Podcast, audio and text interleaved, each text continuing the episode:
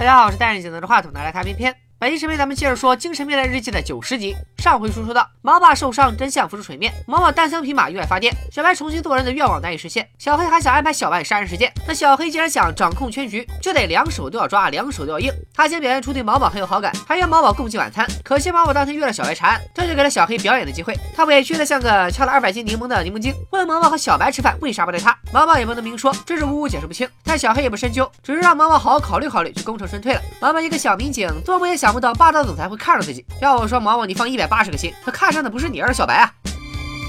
아직경찰이여길눈치못챘을때치워야 돼。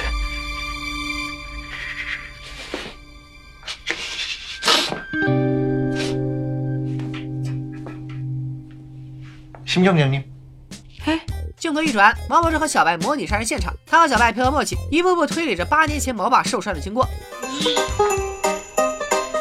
몸몸싸움이야몸싸움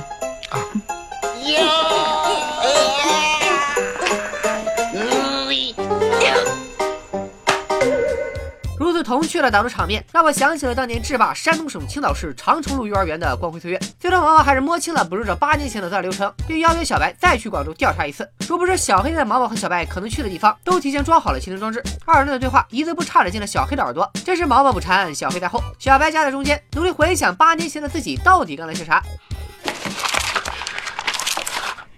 끈질긴 근성으로 쿠폰을 모아 일기장을 받았다. 이런 근성으로 올 한 해를 알차게 보내야지. 이제 매일 일기도 쓰려 한다. 진로, 취업, 지금 나를 힘들게 하는 고민들 여기 쓰다 보면 답이 나오겠지?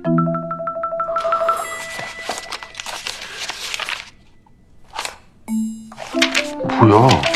답이 없네? 没想到吧，小黑有小红书，小白有小绿书。可是这本日记开头一顿表决心，后边却一片空白。像不像说要认真复习，却在刷小圆说大片的你，小白一无所获。小黑却突然造访小白家的烤肉店，直接提起小白失忆的事，又摆出一张真诚的脸，但有小白的脑子不能修复。小白承认自己的记忆已经所剩无几，而医生也说恢复记忆的概率只有百分之五十。小黑一想，这可不行，剩下一半恢复记忆的机会，我也得扼杀在摇篮里。吃饭吃到中场休息，小白偷偷问姐姐，八年前他离家出走，最可能去哪？姐姐告诉小白，他们生母的骨灰就在广州，所以小白当年离家出走，肯定去了骨灰堂。而这番对话也被小黑听了进去。隔天，小白和毛毛再次来到广州，但八年前的杀人案已经结案，眼镜叔就是这起案子的负责人。经过他的罪案侧写后，凶手伏法，但毛毛总觉得事情并不简单，想知道其中隐情。毛毛想去监狱见见凶手，再下定论。这一步，小白是万万不敢参与的，他害怕假凶手指认出他是个真犯人，而且自己也确实想去生母所在的骨灰堂确认一下自己八年前的行程。于是二人就此分头行动。然而小黑却抢占先机，先一步来到了骨灰堂，拿走了小白八年前给妈妈留下的信，并给了管理员不少好处，让他责怪小白为啥这么多年是一次也没来看望过妈妈。小白顿时热泪盈眶，原来我八年前没来骨灰堂，那不就是去杀人了吗？而毛毛这头也不顺利，他去探视犯人，可人家根本不想见他，所以毛毛只能硬闯别人的探视间，随便找了个犯人帮忙传话，说会替八年前的凶手翻案。就算是警察也不能这么随便来。广州监狱方面表示很不满，这件事当然还是眼镜叔处理。眼镜叔的态度很强硬，让毛毛不要越界。但当毛毛拿出老爸的案件手册时，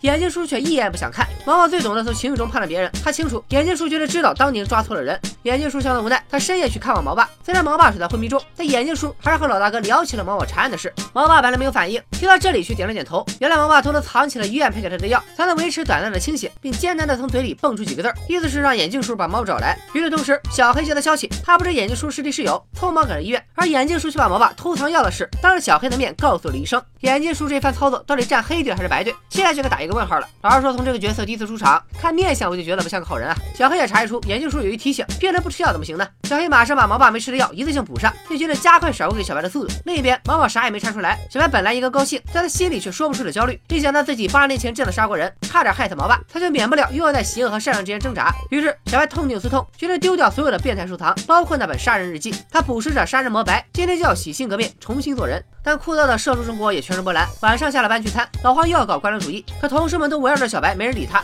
老黄心里苦，只能骂下属，搞得孩子心理崩溃，相当受伤。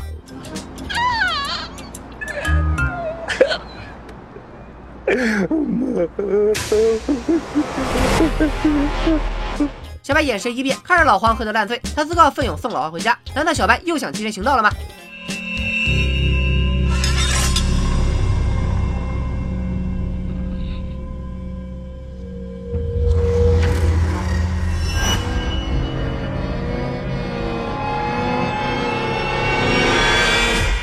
好恐怖，好害怕。小白到底干了些啥，让老黄第二天都没来上班？同事们纷纷表示好奇。小黑却突然兴奋，万一小白一时冲动把老黄给杀了，那自己可就省事了。然而他绝对不会想到，小白早就脱胎换骨。昨晚他大长今附体，给老黄做了一顿大餐，还聊了字条，让老黄保住身体。老黄就是猪油蒙了心，现在这层也化了。事后老黄不仅向他昨晚骂哭的同事道歉，还夸小白做饭有一手，一时间兄友弟恭，其乐融融。小黑越发看不懂这到底是个什么情况。不过小黑很快就要操心别的事了。之前他把自己的马仔给遣散了，没想到马仔拍过不少小黑杀人越货的证据，直接到公司发勒索通知，让小黑再给十亿韩币当做退休金。十亿韩币换算成人民币也要六百多万。小黑就算再有钱，要拿十亿也需要时间。小黑气得牙根痒，他为了不暴露身份，还是叫冰冰帮他暗中筹钱。冰冰也很忠心，也不管老板到底要干啥，说安排十亿就十亿。但小黑可不能哑巴吃黄连，他转念一想，既然马仔送命上门，那不如就让小白接下这烫手山芋。接下来咱们来看看小白，他想要退出江湖，却遭到了名誉彪哥的强烈反对。就在两人闹别扭的时候，小白收到一个快递，里面是小黑和马仔玲玲用的翻盖手机，和一张马仔的同款威胁字条。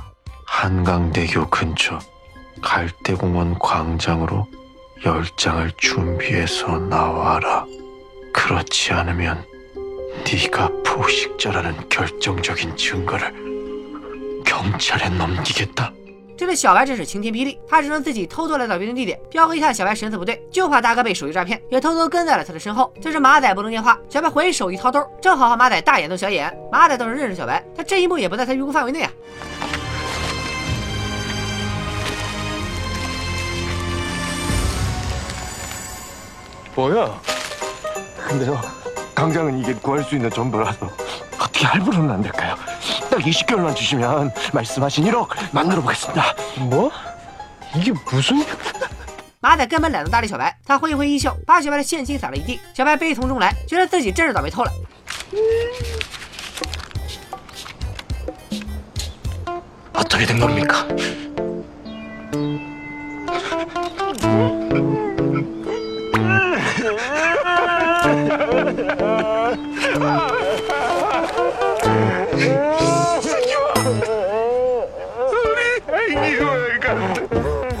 毛毛也收到消息，有人匿名举报了真正的捕食者。毛毛马上打给小白，想商量商量对策。有脚后跟想也知道，给毛毛发举报消息的就是小黑。随后小黑绑架了马仔，并继续威胁小白，让他在四十八小时内准备十亿韩币。小黑当然知道小白那么来钱，所以他还给小白留了另外一条路：杀人灭口。小白这头也是绞尽脑汁，那可是十亿韩币啊！贷款小白不够资格，挪用公款小白没那个胆子，借高利贷小白又不想卖肾，思来想去，只能打一亿飘十亿的。只能抵押老爸的烤肉店，可小白还没好意思开口，老爸后妈就一路从艰难的发家史聊到奇葩的恋爱史。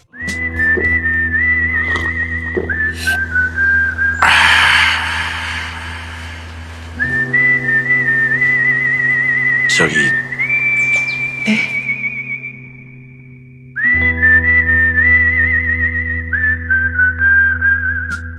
哎呀妈呀，大眼睛！我是怎么也没想到吻戏在这等着我呢。总而言之，用烤肉店做担保是没指望了。不过老爸提出了一个建议：小黑既然家里有矿，又很器重小白，小白要是有啥事儿，不如和他商量商量。真是亲爹，把儿子往火坑里推啊！而此时小黑的亲爹也不知道自己儿子是个火坑，眼看小黑烂泥扶不上墙，他决定只要小黑不虎口瞎搞，那么公司经营权一定是他的。小黑的好事还不止这一件，因为替小黑秘密筹到了十亿现金。正好小白打电话来求助，大鱼终于上了钩，两人约在酒吧见面。小白紧张的疯狂灌酒，小黑却率先表示：你如果是来借钱，想借多少借多少，就是要借一个亿也没问题。 놀랄 거 없어요. 내가 그만큼 우리 동식 씨를 아낀다는 뜻이니까.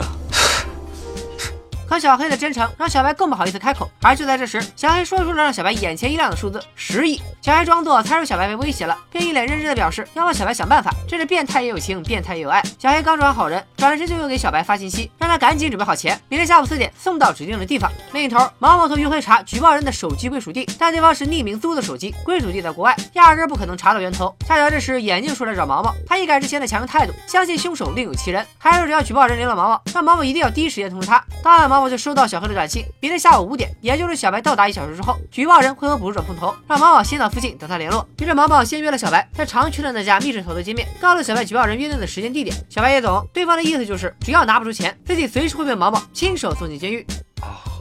한동안 안 그러더니 또 그러네.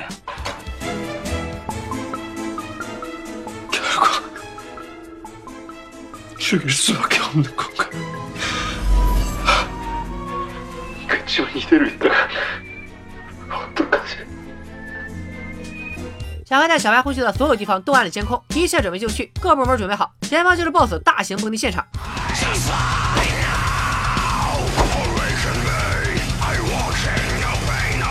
接下来，小黑给马仔注射了大剂量的安慰剂，只等小白一到杀掉马仔，小黑就可以顺利甩锅，安心继承家产了。小黑猜的没错，小白决定重新做回捕食者，他再次找彪哥借车。彪哥虽然担心小白的安危，可还是忍痛上交车钥匙，送他大乐一程。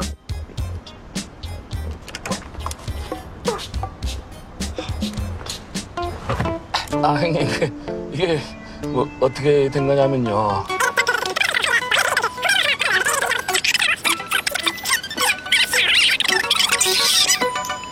小白到底还是没有带上彪哥，只身前往了小黑给的地址。这里早已被小黑布下天罗地网，他悠闲的喝着啤酒，远程观看小白杀人处女秀。就是小白电影看太多，好好的正门他不走，非要走排风口。 아니 그냥 문을 열고 들어가. 马仔这时不省人事，背对着小白晕在沙发里，看似毫无防备，实际上也真的没啥防备。但小白还是脑补对方设的陷阱，行动十分小心。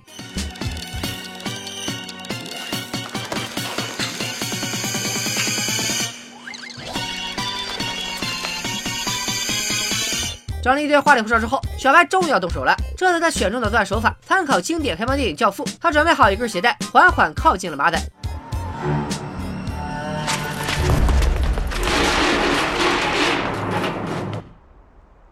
哎哎真是。这么大动静，马仔都没醒，也太奇怪了。就在小白鼓起勇气再次准备动手时，马仔终于醒了，他一把掀翻小白逃走。这给看戏的小黑气够呛。小白不是我说你，饭都喂你嘴边了，咋还不会吃呢？小黑只好再出手一次，伪造马仔车祸撞晕在路边，给小白充足的时间把他抓回来。等马仔再次醒来，嘴又被堵上了。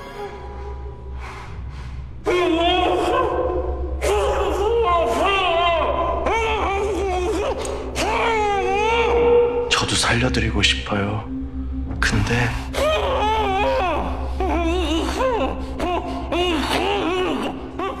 真相就在眼前，小白接下来这段表演，让我生生从韩剧里看见了琼瑶阿姨。 아세요? 저 사람 죽이는 거 끊었었어요. 피도 눈물도 없는 사이코패스지만 정말 평범하게 살려고 했단 말이에요. 근데 왜 전자를 야수를 깨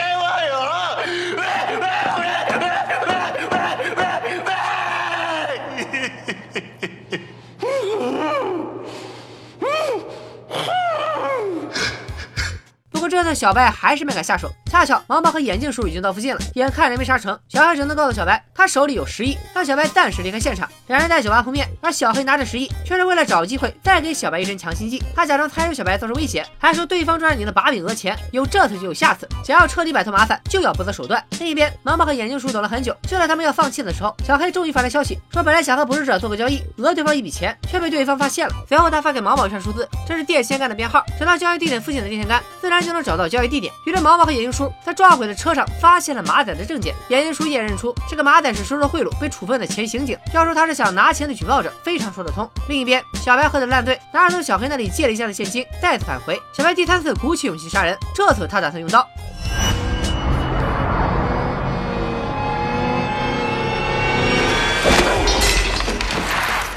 终于还是没能成功。小白清醒的时候都下不去手，喝多了就更完蛋，也让马仔终于有机会挣脱。但俩人一个跑一个追，又抱在一起滚落楼梯。等小白回过神来，身上一滩鲜血，马仔真的一命呜呼了。就在这时，毛毛和眼镜叔来到建筑内，找到了马仔的尸体。这下死无对证，马仔就是举报人的身份也坐实了。毛毛和眼镜叔只好向上级汇报，申请秘密搜查。眼镜叔这次也让毛毛相信自己，他一定会找出八年前的凶手。可眼镜叔真的值得信任吗？就在毛毛离开后，眼镜叔拨通了小黑他爸的电话，他先自报家门，说自己是八年前广广州杀人案的负责人，要求和黑爸见一面，但具体要干嘛，估计要等下集了。一夜过去，并没向小黑汇报了小白无故旷工，小黑不但不担心，还笑得阳光灿烂。同事们都担心小白去哪儿了，毛毛也因为联系不上小白，特意来公司找人。小黑也就趁机告诉毛毛，小白昨天和他借了一大笔钱，却没说明理由，很可能是被威胁了。毛毛听完当然非常担心，他来到了小白家，而小白正边看着电视，边陷入了深刻的自我怀疑。他庆幸没有杀人新闻上电视，但内心又充满恐惧。对毛毛的关心，小白只能勉强面对。还好他真的高烧四十度，他躲过了毛毛的盘问。但但毛毛刚照顾小白躺下，随便在房间里看看，就发现了小白借的那一箱现金，这让毛毛不得不想起小黑的那番话：小白被人威胁了，还借了一大笔钱，与捕食者的行动正好对得上。而就在毛毛查看举报人发来的短信时，